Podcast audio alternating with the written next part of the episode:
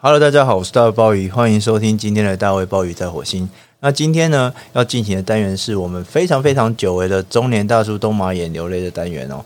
那这个单元的宗旨呢，就是中年大叔其实都不会哭啊。如果你看到我们流眼泪的话呢，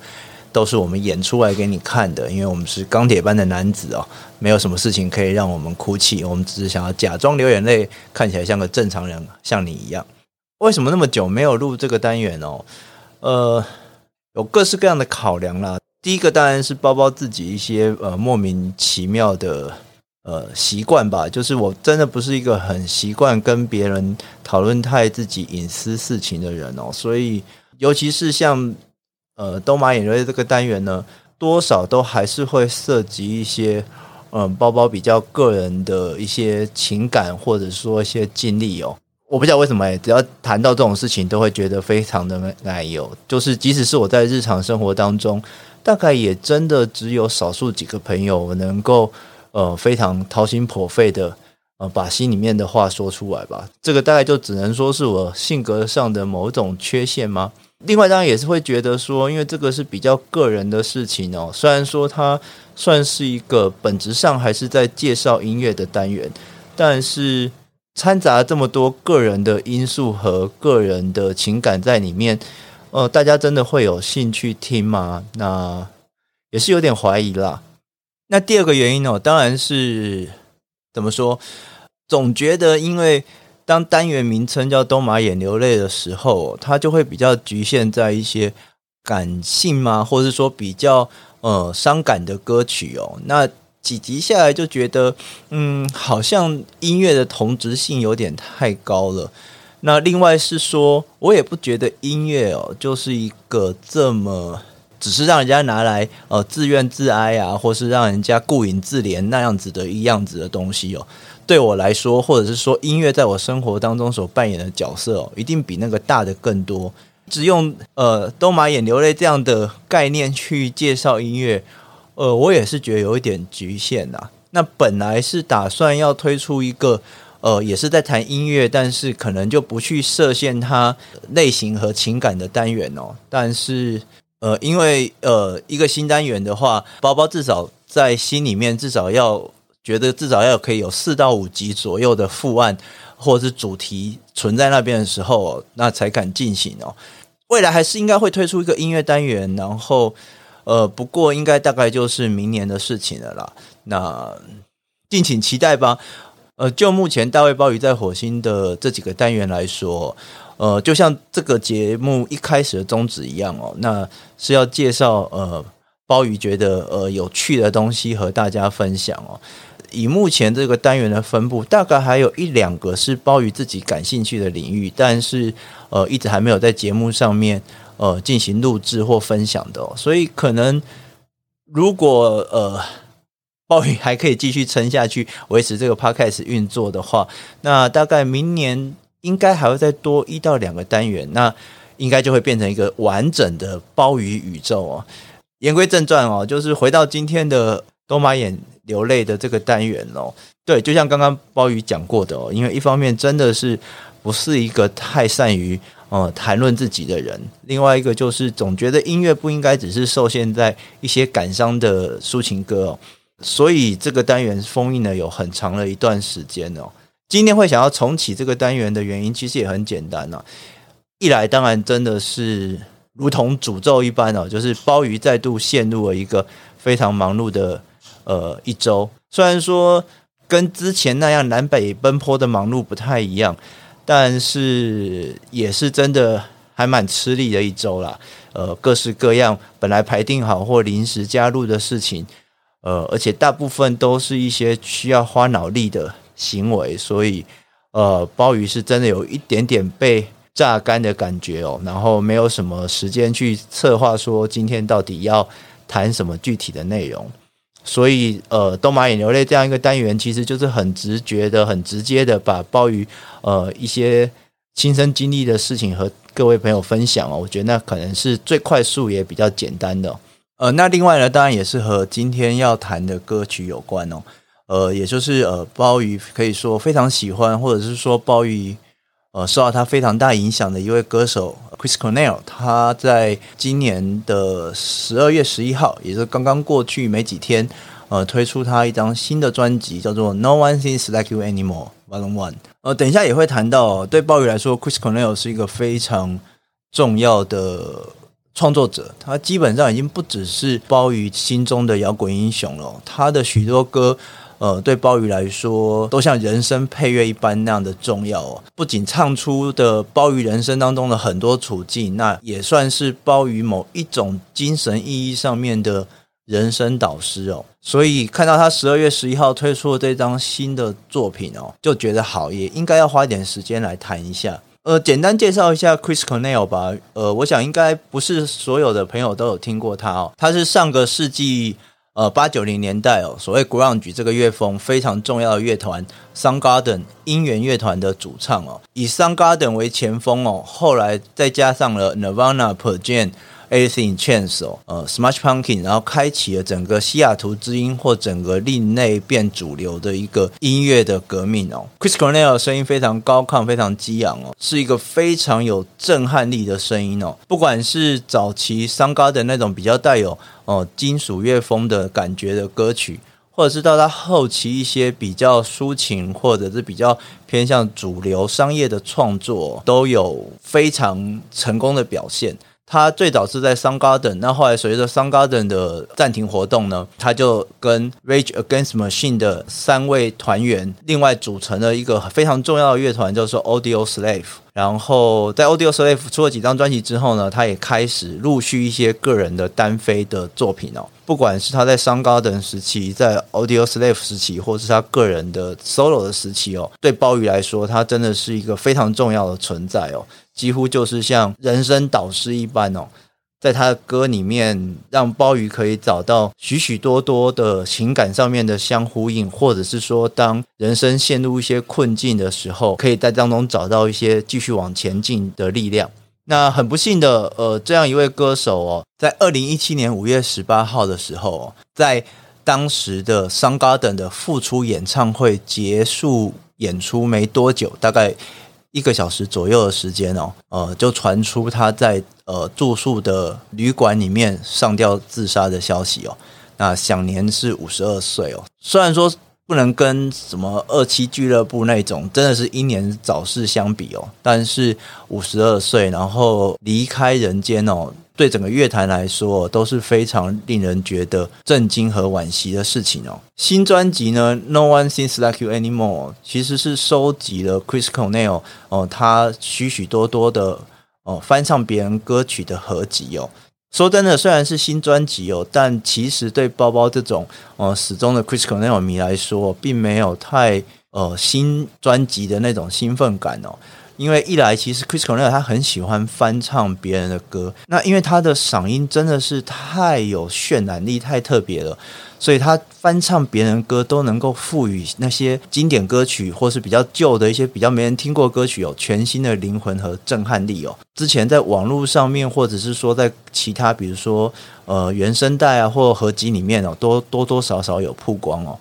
那即使是他自己呢，都有之前。在他去世没多久，就出过一张叫做《Songbook》的专辑哦，呃，收录他在现场演唱会呃对别人歌曲的翻唱哦。在之前呢，一八年的时候，呃，为了要表达对他的悼念哦，所以也出了一系列的黑胶的盒装唱片哦，收录了许许多多他在录音间或在现场翻唱别人歌曲的版本哦。所以这一张。No one thinks like you anymore。呃，有一点点算是老调重弹的啦。那大概也可以确定的，就是 Chris Cornell 他所留下来的呃尚未发行的音乐作品哦，可能也真的被挖掘了差不多了。但是这张专辑还是有一些令人期待的部分啊，比如说在之前的呃前导的第一首单曲翻唱 Guns N' Roses 经典名曲 Patient 哦。还是让人家觉得非常的惊讶和感动哦。那即使有一些歌之前有听过了，但是也还是有不少是没有曝光过的歌曲啦。那 Chris Cornell 他的嗓音或者他对歌曲演绎的功力真的是没话可说哦。像刚刚那首呃 Patience，这真的是一个非常 Guns N' Roses 的经典名曲哦。你也可以想象，当前面有像 Axl Rose 这么一个厉害的嗓音，加上整个哦可以说是刚才说的全盛时期的那样的一合音或是编曲的这种能量哦，要去挑战真的是非常困难哦。但是 Chris Cornell 从最后交出来的结果来说，他真的非常成功，而且感觉上是非常。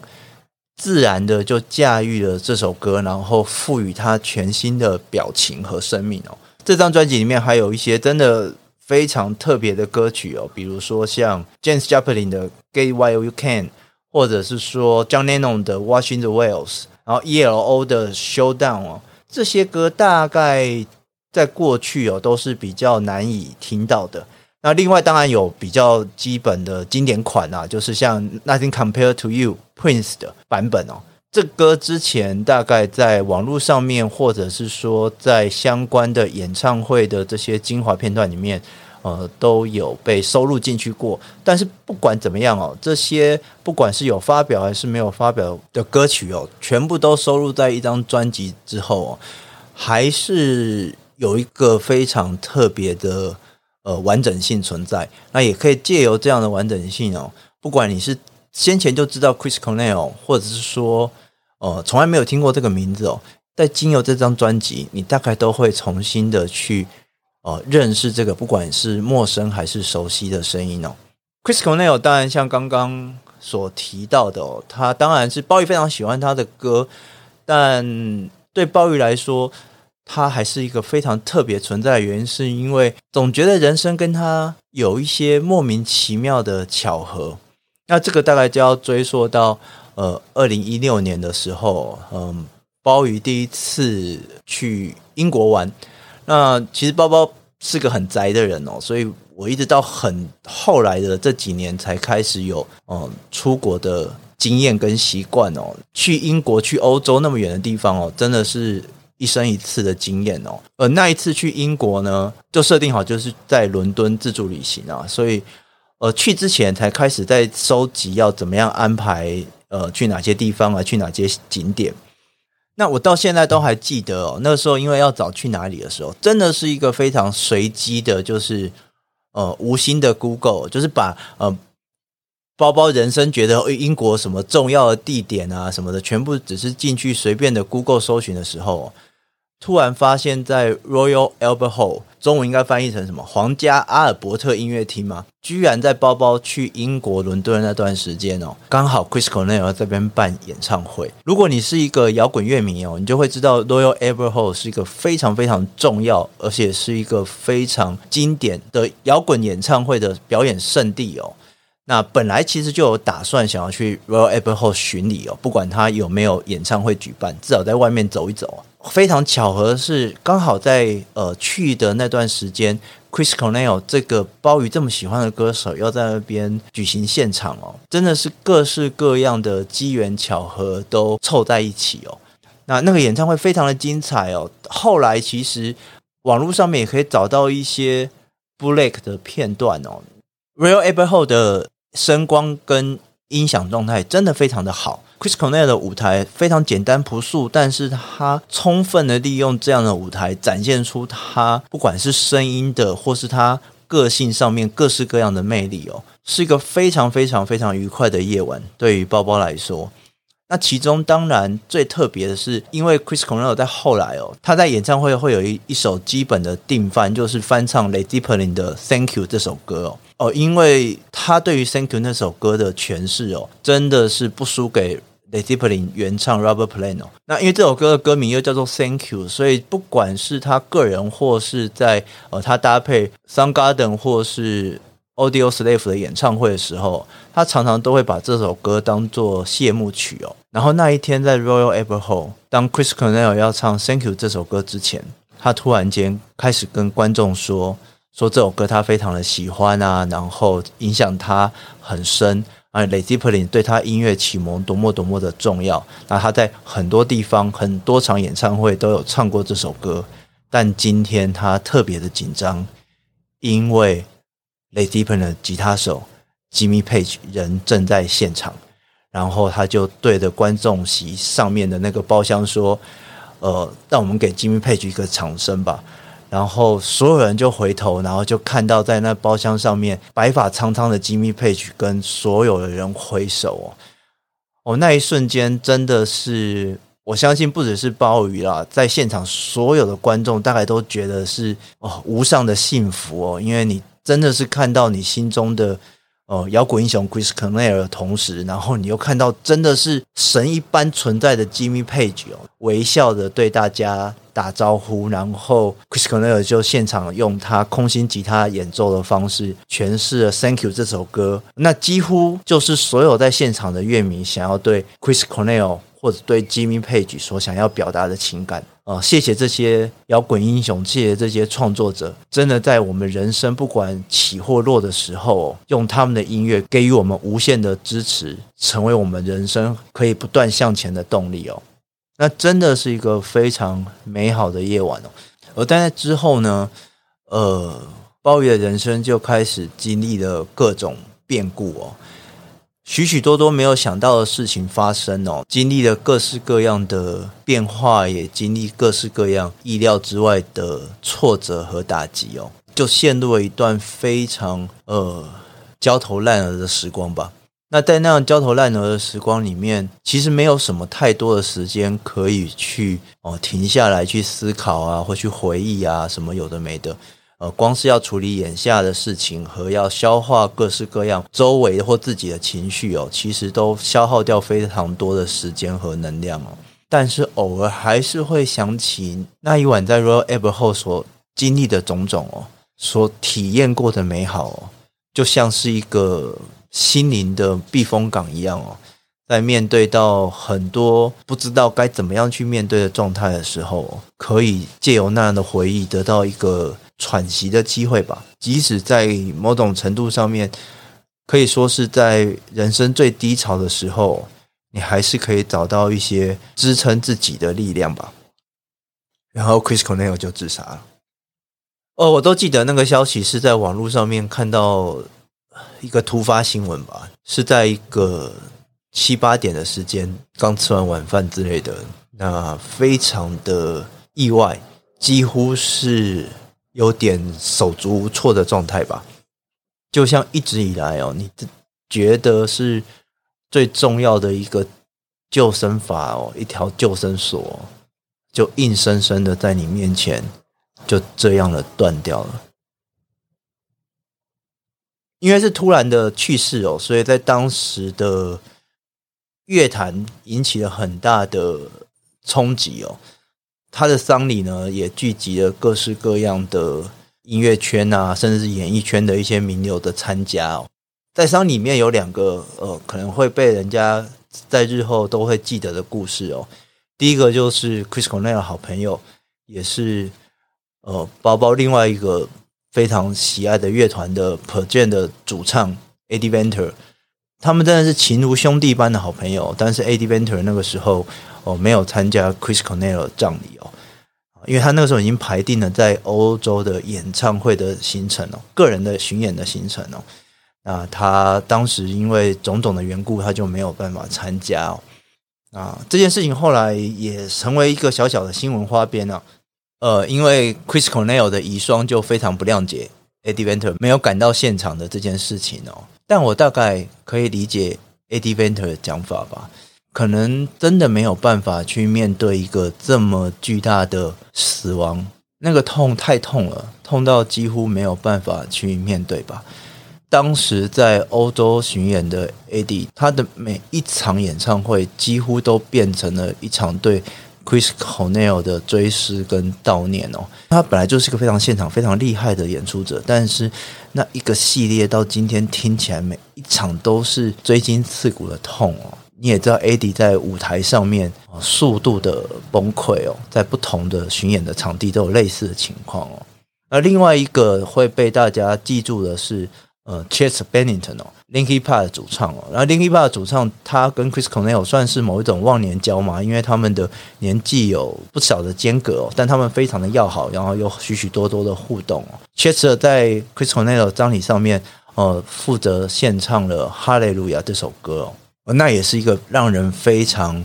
呃难过和动容的瞬间哦。你可以透过 Chester 的诠释哦，在那个歌曲的每一个音符里面，都可以听出来那种锥心刺骨的痛哦。那个失去了一位大哥哥，一位长者，一位给予自己许多扶持和建议的一个偶像的心情哦。那 Chris Cornell 的葬礼哦，是在呃五月二十六号办的，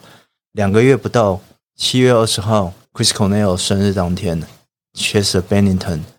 就选择一样上吊自杀的方式，在他自己的住家里面结束自己的生命。那当然是很心痛的消息哦，但是一定的程度，鲍鱼也不会觉得意外，而觉得可以理解吧。鲍鱼甚至可以想象，从知道 Chris Cornell 死讯之后，Chester Bennington 也许每一天每一天在入夜的时候，在他的脑海当中都会不断的重演 Chris Cornell 自杀的那一个夜晚，那就像一个巨大的黑暗，不断的牵引各式各样的能量，那是一个无法消化掉的东西，那是一个只要你独处，只要你合上眼睛，只要你。一个稍微放松警戒，就会克制不了浮上来的力量，紧紧把你抓住，想要把你拉进泥沼之中。无论如何，呃，这张新专辑，呃，No One Seems Like You Anymore，哦，它是 Volume One，所以我们大家可以期待，也许还会有 Volume Two 的出现哦。那不过，呃，我想 Chris Cornell 留下的歌的库存量应该真的已经不多了，所以。呃、应该真的是出一张少一张的状态哦。可是黄耀真的是一个很厉害的一个表演者哦，他非常知道怎么样去诠释每一首歌的精华，然后善用他的嗓音里面的每一个技巧，或是每一种情绪的表达的方式哦。那所以这整张专辑的歌，我都很鼓励大家，也很推荐大家有机会可以找来听看看。啊，不过今天的东马眼流泪单元呢，想要和分享的这张专辑里面的最后一首歌，翻唱 Lauryn Wilson 的《Stay With Me》。那因为这个歌呃非常的流行哦，几乎也成为了 Lauryn Wilson 的呃可以说是代表作。那后来也被许许多多人翻唱哦。那 Chris Cornell 在这边所用的版本其实是呃另外一个摇滚歌手 Terry Reid 所翻唱的版本哦，所以歌名变成了呃《Stay With Me Baby》。那这不是这首歌第一次的发行哦，它其实是二零一六年 HBO 一个呃，包括自己也很喜欢的影集《Vinyl》唱片启示录的配乐之一哦。那其实就是一首情歌，但是呃，歌词非常简单。那其实音乐上面来说也不会太复杂，但它完完全全的就是考验着演唱者的诠释的力量和能力哦。那歌词也非常的简单哦，大概就是不断的在追忆着自己心爱的人的离去哦，不管是本来 Lauryn Wilson 的版本，或是 Terry Ray 的版本，歌词其实就是不断的诉说的哦，为什么你会离去哦？我在你离开之前，我是不是没有给你足够的支持？在你离开之前，我是不是没有让你知道，我想保护你，我想照顾你，我想爱着你的决心？